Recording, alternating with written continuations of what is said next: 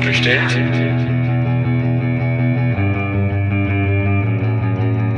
Nicht so bestellt? So nicht bestellt. Der kritische Podcast über Abschiebungen. Ja, hallo und herzlich willkommen zum So nicht bestellt Podcast, dem kritischen Podcast über Abschiebungen. Diesen Podcast veröffentlichen Sandra und ich, Sandra werdet ihr gleich noch hören, schon seit über einem Jahr und wir wollen damit aufzeigen, was Abschiebungen bedeuten, aber vielmehr, was auch gegen Abschiebungen unternommen werden kann. Das Soli-Asyl, worum es heute geht, zeigt das ganz plastisch, denn hier werden durch Akte der Solidarität sich einfach Wohnraum genommen und dann kann ganz praktisch die Polizei, die Vollzugsbehörden, können die Menschen einfach nicht mehr so leicht finden, um sie abzuschieben. Wir sprechen daher heute mit Obey, der an sich in einer ganz in Anführungsstrichen normalen WG lebt, wäre da nicht seine vollziehbare Ausreisepflicht, die dann doch so einige Besonderheiten mit sich bringt. Mit Obey haben wir am 7. Juni gesprochen in Leipzig. Er möchte hier gern anonym bleiben. Was wir gerne vorausschicken möchten, bevor wir in das Gespräch mit ihm einsteigen, ist, dass Soli-Asyl seit vielen Jahren existiert, seit Jahrhunderten im Prinzip schon immer, seitdem Menschen versteckt wurden oder sich versteckt haben, um der Abschiebung zu entgehen. Die Praxis an sich ist also ganz alt, nur das Label Soli-Asyl ist ein bisschen neuer. Und wir möchten auch darauf hinweisen, dass das, was wir heute Soli-Asyl nennen, eine ganz weit verbreitete Praxis auch unter geflüchteten Menschen selber ist, wenn sie also mitbekommen, dass ihr Freund, mit dem sie vielleicht schon seit Jahren auf der Flucht sind, nun hier in Deutschland von Abschiebung bedroht ist, sie auch ganz häufig ihren Wohnraum mit ihm oder mit ihr teilen und hier auch Lösungen finden, damit der Abschiebung umgangen werden kann, ganz ohne die Hilfe von deutschen Staatsbürgerinnen.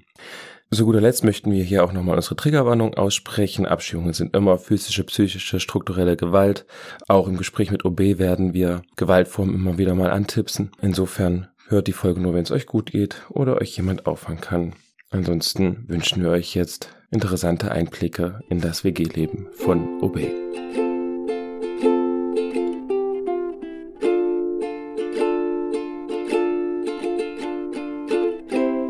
Ja, Obey, wo wohnst du denn gerade? Also gerade wohne ich in einem WG mit äh, meinem Mitbewohner, was er auch ein sehr guter Freund von mir ist, äh, in einer der coolsten Städte Sachsen. Mhm. Du weißt ja selbstverständlich, worum es heute geht. Wir hatten jetzt auch ein Vorgespräch nochmal. Wie würdest du denn mit eigenen Worten beschreiben, was heute der Gegenstand ist, über den wir uns unterhalten? Also heute äh, unterhalten wir uns über ähm, Wohnraumbeschaffung äh, für Menschen, die entweder wirtschaftlich oder juristisch nicht in der Lage sein, selbst sich auch eine Wohnung zu organisieren. Und was hat das mit dir zu tun?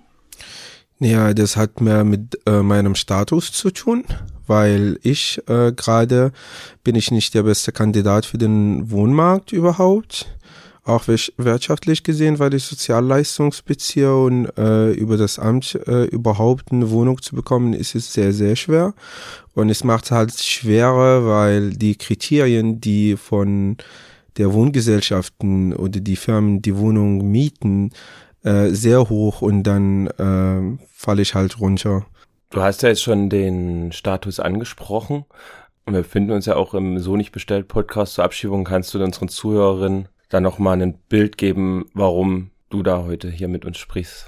Also mein Status wäre ein abgelehnter ausreisepflichtiger Asylbewerber. Mhm.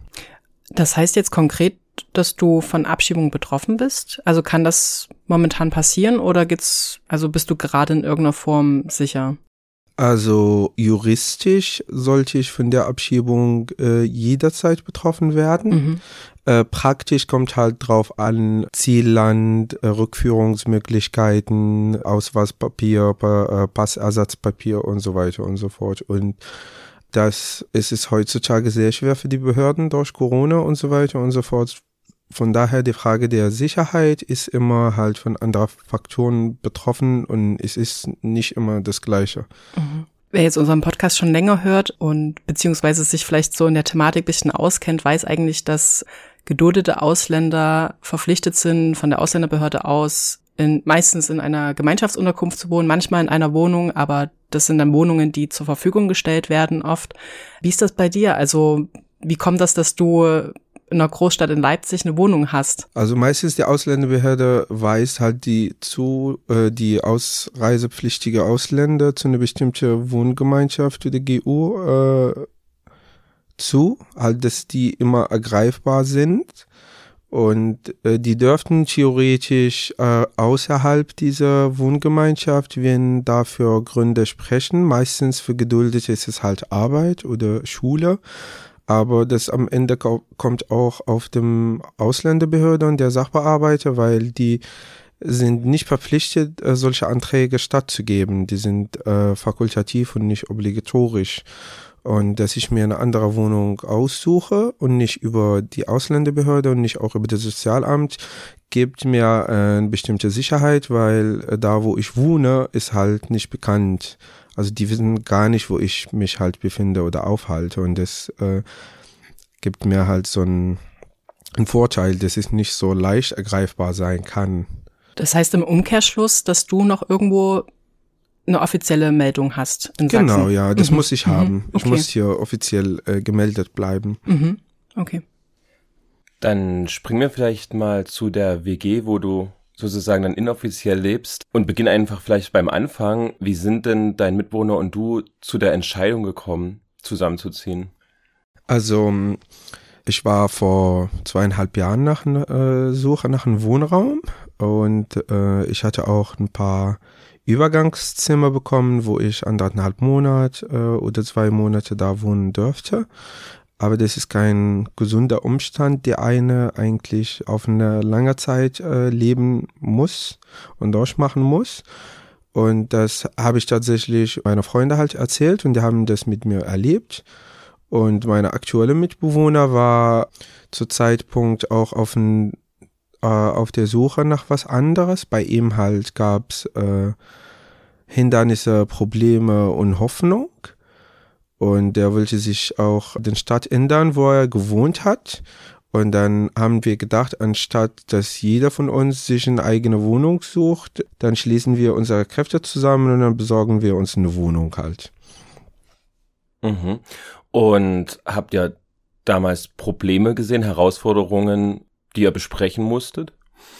Also die, wir haben das so irgendwie schnell und spontan gemacht. Es gab ein, ein Riesenproblem, dass mein Mitbewohner einen Arbeitsvertrag hat und ein sehr hohes Einkommen gehabt, was ist auch für den Wohnungsmarkt äh, was von Vorteil ist. Und ihm blieben nur noch einen Monat und der wurde gekündigt und das war sehr das ist das erste Problem, überhaupt eine Wohnung zu bekommen. Das zweite Problem, was sich im Nachhinein festgestellt hat, dass es ein Problem der Finanzierung gibt. Weil eine Wohnung für zwei Personen heutzutage ist nicht äh, unter 500 Euro zu bekommen. Und das sind erstmal schon für Arbeitstätige 30 Prozent des gesamten Einkommens. Und äh, nach die Wohnungsbeschaffung äh, war einer von uns ein Sozialleistungsbezieher und der andere ist ein ALG-1-Bezieher. Und wenn man sich das zusammenrechnet und die Mieter bezahlt, dann bleibt eigentlich nicht viel Geld für beide Menschen halt zu leben. Ich muss jetzt nochmal nachfragen, damit das bisschen verständlicher vielleicht wird. Ist das so eine ganz klassische WG, wo ihr beide mit im Mietvertrag steht und wo auch dein Name am Briefkasten steht? Oder ist das alles ein bisschen versteckter? Nein, das, das habe ich schon mal, glaube ich, erläutert, dass das Ziel ist nicht, meine Adresse bekannt zu geben. Mhm. Ne? Das heißt, dass der andere, dass meine Mitwohner der einzige der sein Name auf dem Mietvertrag steht und sozusagen äh, juristisch ist äh, der einzige, der über Verantwortung übernehmen musste, wenn etwas halt schief läuft oder schief laufen wird.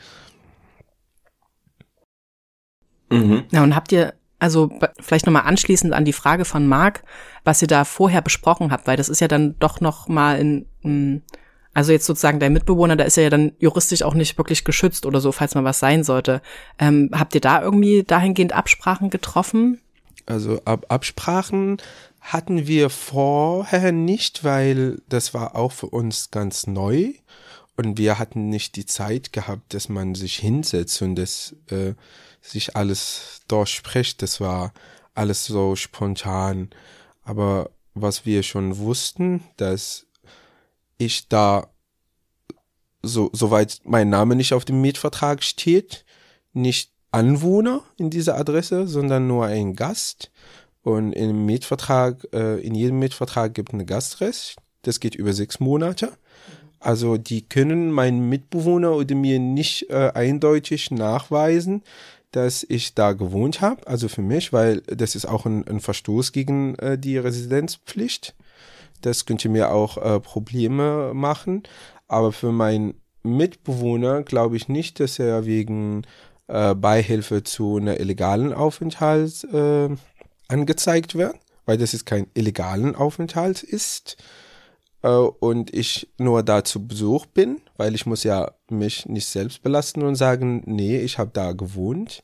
Also es ist irgendwie so eine graue Zone, wo das einzige Problem, was sein kann, ist ein Insolvenzverfahren oder so ähnliches oder Mietrückstände zu haben oder ähm, eine Last oder eine finanzielle Überlastung. Du hattest, das ist so ein bisschen das, was nach außen kommuniziert werden kann, wenn es denn jemals notwendig sein sollte.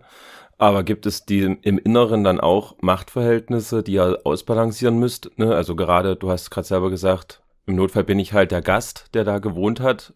Spiegelt sich das in irgendeiner Form auch im Inneren der WG wieder? Und wie geht er damit um? Hm? Also ich glaube, ähm, in, in jeder Beziehung, egal was, was, was es der Art von Beziehung ist, ne? zwei Mitbewohner, zwei Menschen, die sich lieben, zwei Menschen, die sich hassen, zwei Menschen, die konkurrieren, es gibt immer so bestimmte Machtverhältnisse. Ne? Und jeder bildet sich ein, dass er irgendwie einen Anspruch oder ein Recht auf was Bestimmtes hat, ne? Zum Beispiel Dankbarkeit oder äh, mehr Leistung oder sozusagen, dass ich, wenn ich zum Beispiel mehr sauber mache, dann kocht ja der andere mehr oder sowas. Also diese Machtverhältnisse befinden sich in jedem WG. Was macht für uns ein bisschen einzigartig, dass wir eine WG haben, gleichzeitig aber Freunde sind und auf eine andere Art Aktivisten und zu 20 Prozent auch Kriminelle halt, ne? Also das macht diese Machtverhältnisse ganz, ganz schwierig und nicht eindeutig halt zu, zu erklären, aber die gibt halt, ne? Ich muss das kurz ein bisschen sacken lassen, es ist total spannend. Ähm, ich weiß nicht, ob du jetzt so ad hoc, ob dir was einfällt, aber vielleicht kannst du das mal ein bisschen plastisch machen. Also hol uns doch mal einen Alltag rein, wo genau diese Machtverhältnisse vielleicht manchmal ähm, für dich spürbar sind. Also zum Beispiel, ich friere oft, ne? Das heißt für mich, auch wenn es draußen 60 Grad ist, muss ich die Heizung anmachen. Ich bin aber leider ein bisschen vergesslich, ne? Dann mache ich die Heizung auf 5, weil mein Zimmer arschkalt ist speak my, pardon my French. Und dann gehe ich manchmal raus und vergesse ich, dass ich die ähm, Fenster halt offen gelassen habe. Und da kommt halt mein Mitbewohner, ne, der ist ein Biodeutsch ist und boah, äh, bei ihm Energie und äh, naja, Energiekosten halt na, sehr hoch kommen. Und dann manchmal er kommt und dann findet es so offen und dann komme ich im Nachhinein rein und da fängt halt zu labern in dem Motto, ja, das geht nur auf meine Kosten, mach gefälligst, mach gefälligst die, äh, die Fenster halt zu, wo ich mir denke, naja, mir ist halt kalt und die, die, diese Machtverhältnisse, ne, dass er sagt, das, das ist nicht cool von dir, ich zeige dir, dass ich jetzt gerade dir einen Gefallen getan habe, um dass du überhaupt in dieses Zimmer reinzukommen und ich sage ihm halt, ja, leg mich am Arsch, wenn ich mal das Gefühl habe, Fenster offen zu lassen, dann lasse ich das Fenster offen. Mhm. Aber wie hat sich denn das auf eure Freundschaft ausgewirkt, jetzt das WG-Leben? Also du hast ja erwähnt, dass ihr vorher schon befreundet war. Hat sich da das irgendwie verändert? Hat es Einfluss genommen? Seid ihr enger geworden? Also, als wir nur Freunde waren, haben wir zum Beispiel 70 Prozent der gesamten Zeit, die wir miteinander erlebt haben, war sehr schön. Halt, ja, na, man trifft sich halt einmal wöchentlich oder monatlich, je nachdem, wenn man halt Zeit, war halt 70 Prozent Spaß und 30 Prozent halt ein bisschen Leiden, ne? Oder Probleme miteinander durchzumachen, also gegenseitig. Jeder bringt seine eigenen Probleme mit rein und dann halt, dafür halt gibt's Freunde, die dich trösten oder helfen oder so. Aber durch den WG, ich glaube, es ist 50-50 dann halt Prozent geworden. Also 50 Prozent Spaß und 50 Prozent Scheiß. Also es hat irgendwie nicht, kaputt gemacht oder so. Ist, ist, ist, diese Zusammenwohnen in so einer Art und Weise, als so ein WG zu gründen, hat die Freundschaft nicht belastet, sondern es hat nur ein bisschen komischer gemacht, ne? Man muss halt zusammen eine Wohnung unterhalten. Das sind genau. dann vielleicht diese 20 Prozent, die dann dazu genau. kamen. Genau, also ist diese, diese Last ist groß geworden, dass man halt sich zusammenreißt und das macht es ein bisschen schwer, weil wir sind zwar alt, aber so erwachsen sind wir auch nicht. Also wenn ich das jetzt trotzdem noch mal so ein hm, bisschen zu, zugespitzt formulieren darf, sitzt er ja quasi am längeren Hebel. Das heißt, theoretisch könnte er dich rausschmeißen, ohne dass du irgendwelche Rechte irgendwo einklagen könntest. Und macht das irgendwas aus? Also bei dir im, im Zusammensein mit ihm, dass du zum Beispiel manchmal denkst, okay, ich muss mich jetzt hier zusammenreißen, weil das ist jetzt sozusagen, also er, er sitzt trotzdem am längeren Hebel. Hat das irgendwie, sind das Gedanken, die du hast oder war es noch nie so weit oder kommt es auch nie so weit? Also ich bin, ich bin ein, ein sehr nachtragender Mensch. Also ich glaube, wenn es so weit geht, dass er mich rausschmeißt, ich würde nichts juristisch einklagen. Ich habe halt andere Möglichkeiten, ihm zu ärgern, ne? Und, und sein Leben halt so schwer zu machen. So was halt alles im Krieg erlaubt. Äh, ich glaube nicht, dass es halt so weit kommt und auch äh, wenn es so weit kommen würde, ich würde ihm nicht nachtragend sein, weil er so ein Kumpel von mir ist, ein Freund. Und man ähm, sollte halt die Freundschaft immer wertschätzen und nicht nur ab dem Zeitpunkt, wo es nicht mehr gut läuft, dann ist man halt auch so ein Arschloch zueinander, weil auch wenn wir uns zum Beispiel nicht verstehen, dann ist es halt Liebe, die WG aufzulösen, als statt die Freundschaft aufzulösen. Deswegen würde ich nicht so weit warten, dass er mich rausschmeißt, sondern ich werde mir die, die Ehre geben und äh, meine eigenen Sachen halt zusammen zu packen und das mit dem WG halt zu besprechen. Also sage ich ihm halt drei Monate vorher, dass ich zu dem Zeitpunkt dann halt ausziehe, dass er auch die Möglichkeit hat, äh, für sich selbst zu entscheiden, ob er diese Wohnraum aufrechterhalten sollte oder auch kündigen. Und dann hat er so drei Monate auch sich was äh, zu suchen. Mhm. Ist diese WG denn der einzige Ort, an dem du dich zu Hause fühlst, falls du dich da zu Hause fühlst?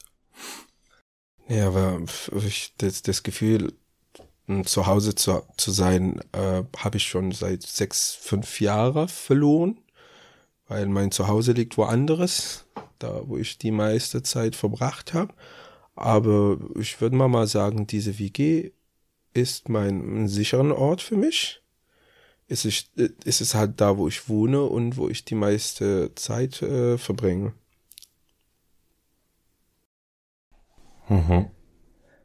Also du hast jetzt gerade gesagt, dass die Wohnung für dich ein sicherer Ort ist. Trotzdem steht ja irgendwie, geht ja mit deinem ähm, Aufenthaltsstatus einher, dass du Abschiebe bedroht ist. Inwieweit ist jetzt ähm, die Angst in deinem Alltag präsent? Und hast du diese Angst und wenn ja, wann? Ähm, ich, falls ich diese Angst äh, haben würde, ich glaube, ich kann es nicht mehr halt spüren, hm. weil den Idee zu haben, dass ich jederzeit ergreifbar sein könnte und abgeschoben werden könnte, hat mein Unterbewusstsein irgendwie unterdrückt, damit er mich selbst von Depression, Überlastung und äh, Überdenken zu schützen. Also es ist für mich halt so normal wie jeder, der mit Krebs erkannt ist und weiß, dass er irgendwann stirbt. Also man akzeptiert irgendwann mal diese Idee. Und wenn es halt passieren würde, soll es auch passieren. Ich würde dann erst stolz drauf, wenn ich, dass die Behörden oder der Gegner oder wie man das auch immer nennen sollte halt, ne, Bundesrepublik Deutschland, die äh, mich abschieben will, einfach halt so schwer wie möglich zu machen. Das klingt nach einer guten Resilienz. Sehr gut. Aber trotzdem musst du ja manchmal aus diesen oder diesen sicheren Ort verlassen, denke ich mal. Also ich würde jetzt einfach mal vermuten, dass du zur Behörde musst, vorsprechen musst, um zum Beispiel dein, dein aktuelles Ausweisdokument zu verlängern. Vielleicht musst du auch mal äh, in die Gemeinschaftsunterkunft fahren, wo du offiziell gemeldet bist, um nach Post zu fragen.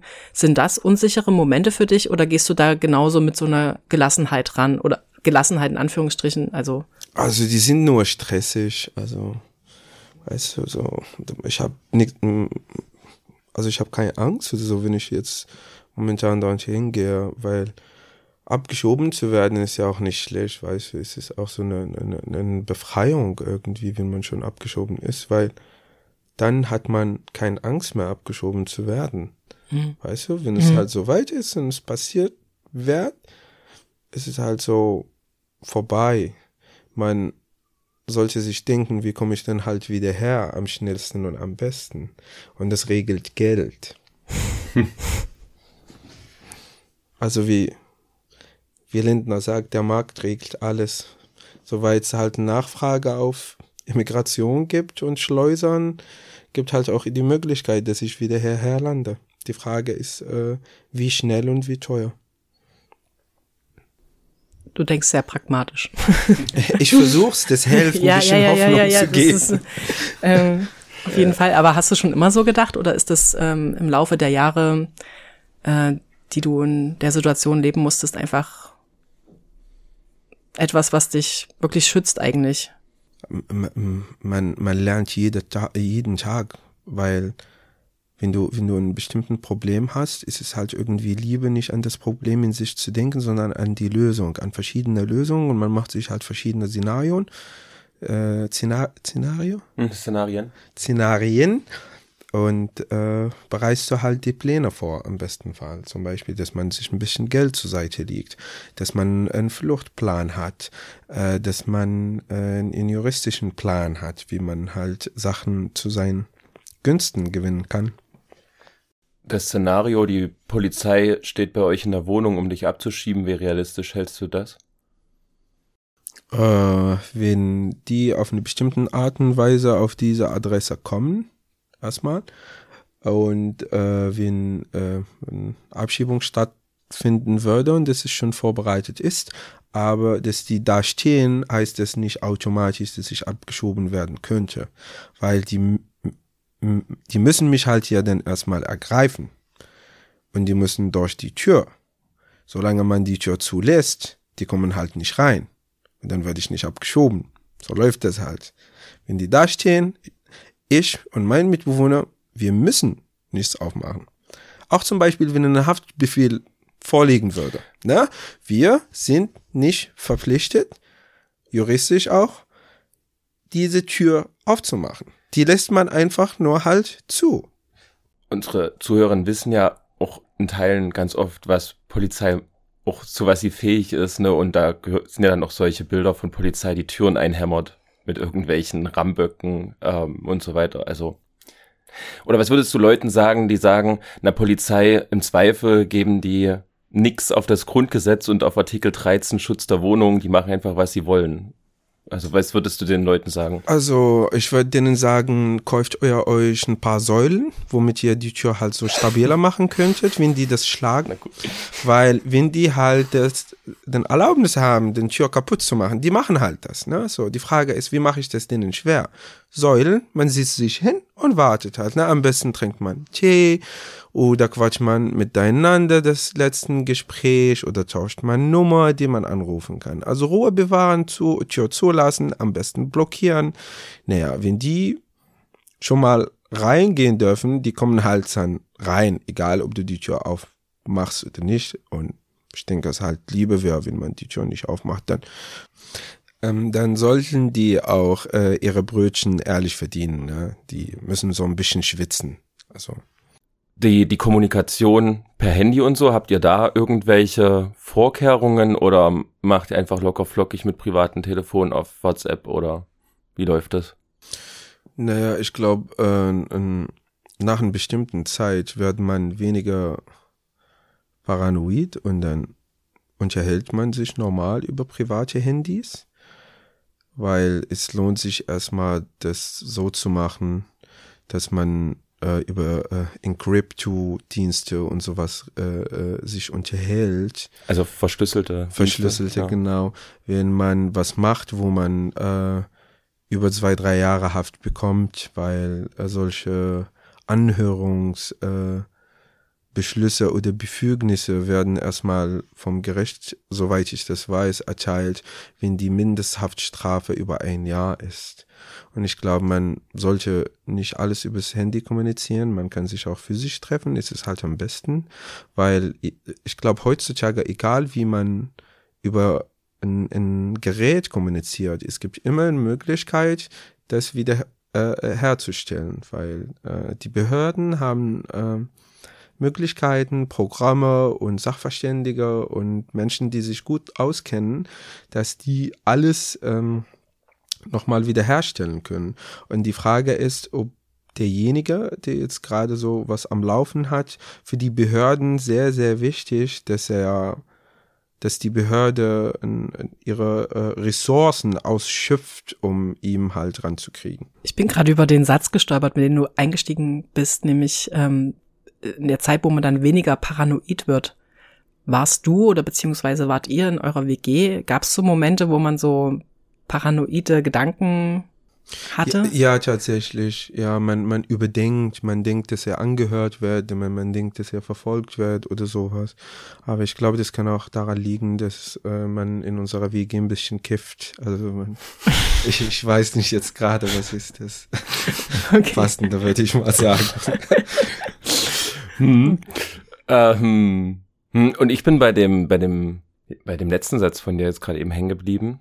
Ähm, genau, Im Zweifel ist äh, man ja mit so einer Wohnung auch einfach unwichtig und überhaupt nicht so relevant für Sicherheitsbehörden. Könnte ich mir auch einfach vorstellen und dass sie sich da auch im Zweifel gar nicht so für interessieren. Ja, wir mhm. fallen nicht mal auf dem Radar. Ja.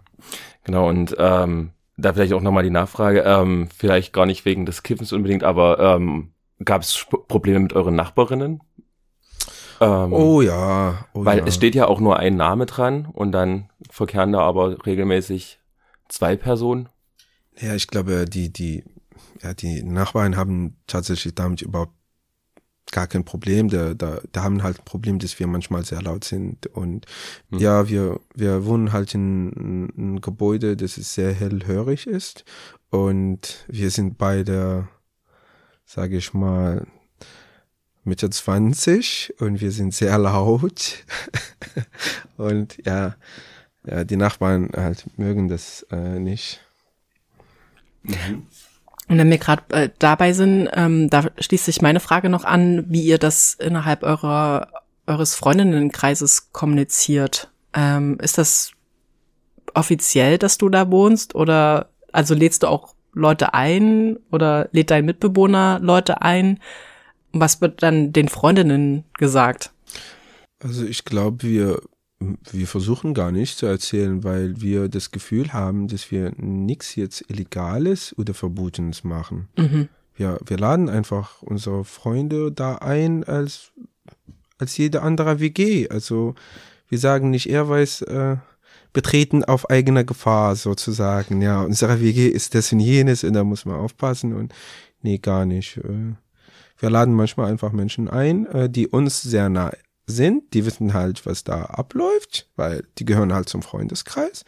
Und die, die Bekanntschaften kommen halt und bewundern die äh, unserer WG, machen die äh, Komplimentare und Kommentare.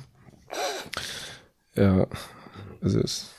Also da ganz wie jede andere WG auch. Genau, ja. ja. Mhm. Mhm. Was denkst du denn, wie lange du in dieser WG leben wirst? Also ich hoffe nicht ewig. Man äh, hat irgendwann mal auch äh, Bock auf was anderes oder es ist halt so weit ist, dass man sich was anderes nehmen muss. Und es ist nicht eine einzelne Entscheidung, sondern zusammen Menschenentscheidung. Auch wenn mein Mitbewohner gerade sich was Neues äh, sucht oder so, das heißt, dass wir die WG dann äh, beenden müssen. Und wie lange wird denn der Zustand jetzt noch so bleiben? Also gibt's denn irgendwie in naher, ferner Zukunft irgendwas oder wo das hinsteuert oder ist das jetzt einfach erstmal so ein Zustand? Also du hast ja schon gesagt, du hast ähm, hast verschiedene Pläne. Ähm, ist auch ein Plan sozusagen aus dieser unsicheren Situation herauszukommen und dann in den sicheren Status? Arbeitest du gerade dran? Und jetzt viele Fragen. Ähm, nein, ähm, ich habe schon längst aufgehört, äh, zu viele Hoffnungen mir in meinen Kopf äh, reinzutun, weil ich habe das so erlebt, dass in der Vergangenheit nicht alles so gelaufen ist, wie ich mir das gerne gewünscht hätte oder geplant hätte. Ich plan in die Zukunft nur eine Woche. Also ich gucke mir, was in der nächsten Woche passieren würde. Und dann, ich lebe nur eine Woche, nach einer Woche, nach einer Woche, nach einer Woche. Ich entscheide mich dann um oder ich überlege, überlege mir dann was anderes, wenn bestimmte Faktoren passieren sind, die vorher nicht da waren. Und dann kann ich nochmal mich neu orientieren. Aber ich muss halt warten, um zu gucken, was ist jetzt gerade passiert, womit ich gar nicht gerechnet habe. Und wer mich erzwingen, meine Pläne zu ändern oder die äh, kurzfristig irgendwie was Neues zu besorgen. Auch wenn jetzt der Zeithorizont äh, sozusagen sich bei dir auf eine Woche beschränkt, wenn du, du meintest vorhin, ähm, du hast das Gefühl für zu Hause verloren, wenn du dir einen Zuhause in der Zukunft vorstellst, äh, wo wäre das und wie würde das aussehen? Ja, das, wie würde das aussehen? Also ich weiß es nicht. Gerade ich mache mir keine Pläne für meine Zukunft. So weit bin ich tatsächlich nicht. Das ist auch so ein anderer Seite so, immer geduldet zu sein, weil wenn man das sich hört, geduldet, dann du darfst dir gar nicht aufbauen. Ne? Ich sollte eigentlich seit vier Jahren abgeschoben werden. Wenn ich in diesem Zeitpunkt, ne, oder vor vier Jahren, wenn ich schon wusste, nach vier Jahren bin ich immer noch hier, würde ich mir dann halt was aufbauen, würde ich mir auf eine Zukunft denken. Aber ich war, ich hatte immer noch das Wissen, dass ich, du bist zwar momentan hier, du darfst aber nicht hier sein und das wird sich ändern. Also ich, man kann kein Zukunft planen, wenn man nicht so Säule der Sicherheit hat. Sonst kannst du nichts aufbauen. Das interessiert mich jetzt doch nochmal, weil so jetzt vom Erzählen her klingt es ja eher so, als ob du so ein Typ bist, der keine Pläne macht und so ein bisschen in den Tag reinsteuert.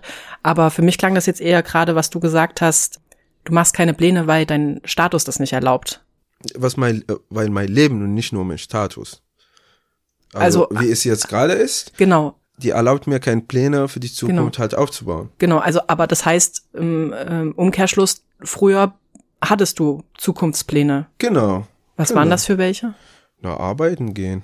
Äh, was weiß ich, gesund leben, äh, froh mal sein, mhm. äh, was, was, was gründen, was erreichen, Menschen helfen. Also ich hatte so Pläne, wo ich dann, wenn die geklappt hätten, könnte ich dann halt zufriedener und äh, stolz drauf sein kann. Hm. Also hatte ich sozusagen diese Duldung auch ein bisschen stagnieren lassen einfach. Ungestärkt. So. Also es ist so, good and bad at once. Also es macht einer Teil meines Lebens kaputt und der andere Teil halt so stärker. Es macht mich kreativer, innovativer, ne? aber irgendwie äh, abhängig, eingeschränkt. Mhm. Mhm. Und kre kreativer und innovativer den Tag, die kommende Woche zu überleben, aber nicht eben was aufzubauen. Ja, genau, zu überleben. Also das Beste daraus zu holen, zum Beispiel. Äh, ja mir vieles leisten, weil durch Duldung und Sozialhilfe ist man irgendwie so, als wäre man mh, hm, gefesselt. Gefesselt, genau, oh. ja. Wer es gerade nicht gesehen hat und da draußen kann es niemand sehen, äh, er hat gerade mit seinen Händen hin und her ähm, gewurschtelt. Ja, gefesselt. Gen genau, gefesselt. Hm. Ähm, mich würde es jetzt mal interessieren, weil ähm, ich sag mal so, die das Thema dieser Podcast-Folge ist ja so ein bisschen BürgerInnen-Asyl oder Soli-Asyl. Es gibt verschiedene Namen. Wie würdest du denn das benennen? Und mich würde vor allen Dingen interessieren, wenn du jetzt anderen Menschen in ähnlichen Situationen, also die zum Beispiel eine WG gründen wollen, wo eine Person in einem ähm, oder die, die Abschiebe bedroht ist, was du denen mit auf den Weg geben würdest, was was für Ratschläge du hättest. Ähm, das, diese, diese Art der Hilfe würde ich halt nicht so ähm, Bürgerasyl. Bürgerinnenasyl, ja, oder? Genau, Sorry. ich würde es nur einfach mal, keine Ahnung, Zusammenhalt, äh, Unterstützung, äh, Liebe, Freunde teilen, Leid miteinander teilen nennen. Also weil das kann man nicht nur mit äh, abgelehnten Asylbewerber zum Beispiel machen, man kann es mit Obdachlose machen, mhm. man kann es mit halt Menschen, die äh, ein schwächer Einkommen haben oder gar keine Möglichkeit, sich äh, eine Wohnung zu leisten. Man kann es halt mit Senioren machen, die irgendwie alleine wohnen müssen. Also mhm. es ist eine Art, dass, dass man sich was zusammengründet und man teilt halt alles das Gute und das Schlechte. Und was war nochmal die, die zweite Frage war, was du für Ratschläge mitgeben würdest. Aber vielleicht, ähm, du hast jetzt gerade auch andere Konstellationen angesprochen, aber vielleicht jetzt nochmal auf die Konstellation, dass eine Person abschiebegefährdet ist. Okay, also was ich für andere vorschlagen oder Ratschläge geben würde, ist nur, was sich in jede Wohnung, Beschaffung oder so, solche Aktionen sich äh, widerspiegeln würde. Und zwar Finanzierung. Mhm. Weil das ist das Haupt- oder Kernproblem beim allen äh, WGs, die so gegründet werden, weil die würden nicht von reicher Menschen gemacht werden oder von Menschen, die wohlhabend, weil wenn die wohlhabend sind, die haben, die haben schon Eigentum, die müssen gar nicht sich über Finanzierung äh, Sorgen machen oder ne oder überhaupt nach einer Wohnung zu suchen. Das machen Aktivisten, die auch nicht äh, für, weiß ich, 5.000, 6.000 Euro monatlich arbeiten, sondern in ein so ein, ein, ein Einkommensspanne von 1,5 bis, was weiß ich, 2,3. Und da sollte sich sollte man sich halt erstmal hinsetzen und sogar die Finanzierung für, für, für den ganzen Jahr planen. Das wäre halt so befreiend. Und dann kann man sich äh, auf die normale halt oder die tägliche Probleme des Zusammenwohnens konzentrieren. Ne? Mhm. Wer wann macht sauber, wie sollte die Ordnung sein, wer kauft ein, will man, dass man überhaupt zusammenwohnt und zusammenteilt oder jeder sollte sich äh, seine eigene Schrank oder Kühlschrank holen oder wie, wie, mhm. wie will man das halt am besten machen. Mhm. Was würdest du Menschen sagen, die überlegen, Leute bei sich aufzunehmen oder eine Wohnung gar zu gründen, aber für die sich gehindert fühlen, weil sie gar nichts, also weil sie denken, da, da ist ja ein Mensch, der irgendwie Beratung braucht ähm, im Asyl- und Aufenthaltsrecht. Und Dass sie vielleicht mit Fragen konfrontiert werden, wo sie selber keine Ahnung haben und vielleicht auch nicht die Zeiten und Ressourcen, sich jetzt damit auseinanderzusetzen. Alles, was so Asylrichtung. Mhm. Naja, also die, die könnten das vorher klarstellen, zum Beispiel, dass wir das und das ähm, äh, nur das anbieten, also nur einen Wohnraum. Aber ich finde es so ein bisschen naiv, dass sie, äh, dass sie sich, dass sie das Gefühl haben, dass von, von, von denen erwartet ja wer, dass sie Beratung leisten sollen. Mhm. Also diese Erwartung hat nicht jeder Asylbewerber oder eine Ausländer äh, einer Inländer gegenüber oder Inländerin, weißt du? Das ist irgendwie so so ein bisschen egoistisch, ne? Oder? Mhm. So. Ja, man, man, braucht von denen gar nicht die Beratung, man braucht einen Wohnraum. Also, mehr braucht man nicht. Vielleicht, weiß ich nicht. Es ist immer so äh, ganz unterschiedlich. Und wie du das vorhin beschrieben hast, im Zweifel äh, die Bereitschaft, aufeinander zuzugehen. 70 Prozent Spaß, 30 Prozent Arbeit. Genau. mhm. Wir hatten jetzt, du, du hattest jetzt gerade nochmal die finanziellen Sachen angesprochen und auch erwähnt, dass du Sozialhilfe bekommst, aber davon wird ja schon sozusagen die Kosten für den Wohnraum werden, sind ja da schon abgezogen und die werden ja für die Unterkunft bezahlt, für den Platz in der Unterkunft, wo du gemeldet bist. Ähm, das heißt, theoretisch von dem Geld, was dir das Sozialamt zahlt, bleibt nichts mehr übrig für den Wohnraum. Das heißt, damit könntest du jetzt quasi nicht irgendwie einen Anteil geben. Das heißt, im Endeffekt ist für mich jetzt, stellt sich mir die Frage, wie, wie das mit den Kosten geklärt ist. Weil wenn jetzt dein Mitbewohner jetzt einen klassischen Job nachgeht, ich weiß nicht, ob der sich die Wohnung alleine leisten könnte oder sowas. Nee, nicht auf Dauer. Nee, glaube ich nicht. Da, der kommt auch nicht klar mit seinen Finanzen. ja, seine Ausgabemustern und äh, Verhältnisse sind ein bisschen so über das, was er äh, verdient. Äh, es gab Zeiten, wo ich äh, gearbeitet habe, dann könnte ich äh, manchmal zwei Monate in, in Voraus bezahlen. Und es gab drei Monate, wo ich nichts gearbeitet habe und immer auf das mm, auf die Bewilligung der äh, Sozialleistung gewartet habe, dann habe ich halt nichts gegeben. Das war auch von ihm sehr cool, dass er nichts gesagt hat. Und da dann gab äh, Mietrückstände, dann habe ich irgendwann mal angefangen, so Teil der Miete zu geben. Also manchmal war es zu 20, 30 bis 40 oder 50 Prozent, je nachdem. Und irgendwann mal äh, hatte mein Bewohner ein Geschenk von einer anderen Freundin als Abgleich für diese ähm, Mietrückstände. Also ich äh, kann jetzt gerade nicht sagen, dass ich die Miete zu 100 Prozent zur Hälfte bezahlt habe, sondern ich würde mal von den gesamten zwei Jahre fast, die wir jetzt gerade wohnen, ich würde 35, 40 Prozent dann halt mit eingezahlt habe und nicht 50 Prozent. Also es gibt bestimmt so 300, 400 Euro Mietrückstände momentan. Wenn man diesen Monat mhm. auch nicht mitzählt, natürlich. Mhm. Und was, also eine erweiterte Form für mich jetzt von Soli-Asyl wäre zum Beispiel auch, dass, dass ich sozusagen um, um die WG herum aus dem Freundinnenkreis ähm, so eine Art Soli-Kasse entwickelt, weil theoretisch haben ja auch nicht alle das Recht zu arbeiten. Also du hast es anscheinend, ähm, aber nicht alle dürfen ja auch legal arbeiten. Ähm, nee, ich habe nicht immer legal gearbeitet. Ach so, okay, gut. haben wir das ja auch geklärt. ähm, ich meinte aber theoretisch, was hältst du von so einer Art Soli-Kasse, dass sozusagen aus dem Freundenkreis drumherum äh, Menschen regelmäßig einen Betrag X in eine Kasse einzahlen und dadurch die, die Miete für, für die Soli-Person Genau, das würde ich, das würde ich sehr cool finden, wenn der Soli äh, Person, der geholfen wird, äh, anonym bleibt, dass er nicht das Gefühl, dass er statt ein Person gegenüber mhm. sich schuldig fühlt, weil man mhm. macht das halt so, sondern mhm. gegen 20, die für ihn die Miete bezahlen. Mhm. Weißt du, dass irgendwie, wenn das anonym laufen kann und dass diejenigen, die, die das spenden, nicht auch wissen zum Beispiel, wo das Geld hingeht. Also, das sollte auch über Menschen sein, die vertrauenswürdig sind, ne? dass man mhm. nicht so sagt, das ist jetzt gerade so anonym, vielleicht geht das woanders hin, aber wenn es irgendwie anonym ankommt, wäre das sehr gut und am, am besten für ein ganzes Jahr. Und äh, bei euch, das kam gerade auch bei dir so implizit rüber, ja, seid ihr da auch als WG nicht allein, ne? Du hat, erwähntest die Freundin, die da auch mal ein, äh, ein äh, da unterstützt hat. Genau, ja, wir bekommen viel Unterstützung zwar äh, von, von, viele, von verschiedenen Seiten zum Glück. Sonst könnten wir das nicht so durchhalten, wie es bis jetzt war. Das ist cool. Mhm. Mhm.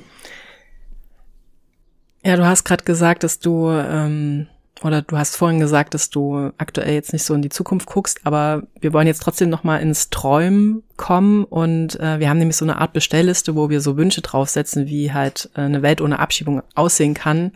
Und da wäre unsere abschließende Frage an dich, was was du dir wünschst, wie ja, wie so eine Welt aussehen kann.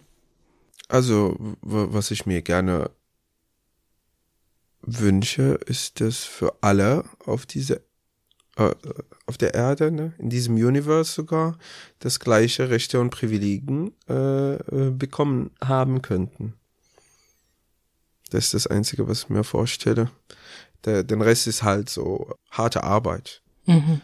Den schafft man für sich selbst. Also man darf es auch nichts anderes wünschen als nur das Gleiche wie andere und dann ist, sollte man bisschen so dran hart arbeiten, dass er so Sachen für sich selbst äh, schaffen kann und diese, äh, also dass der Kontrolle auch nicht übergeben muss, oder? Mhm. Ja, mhm. das war kurz und knackig. Ja. Vielen Dank, dass du da warst. Danke Gerne, dass ich, hier, und dass, dass ich hier so sein darf. Ja. ja. schön. Dann wünsche ich mir dir viel Spaß ähm, beim Nachhausekommen und beim Wohnen in deiner WG und alles Gute euch beiden. Dankeschön. Und bis bald. Dankeschön, bis bald. Tschüss. Tschüss.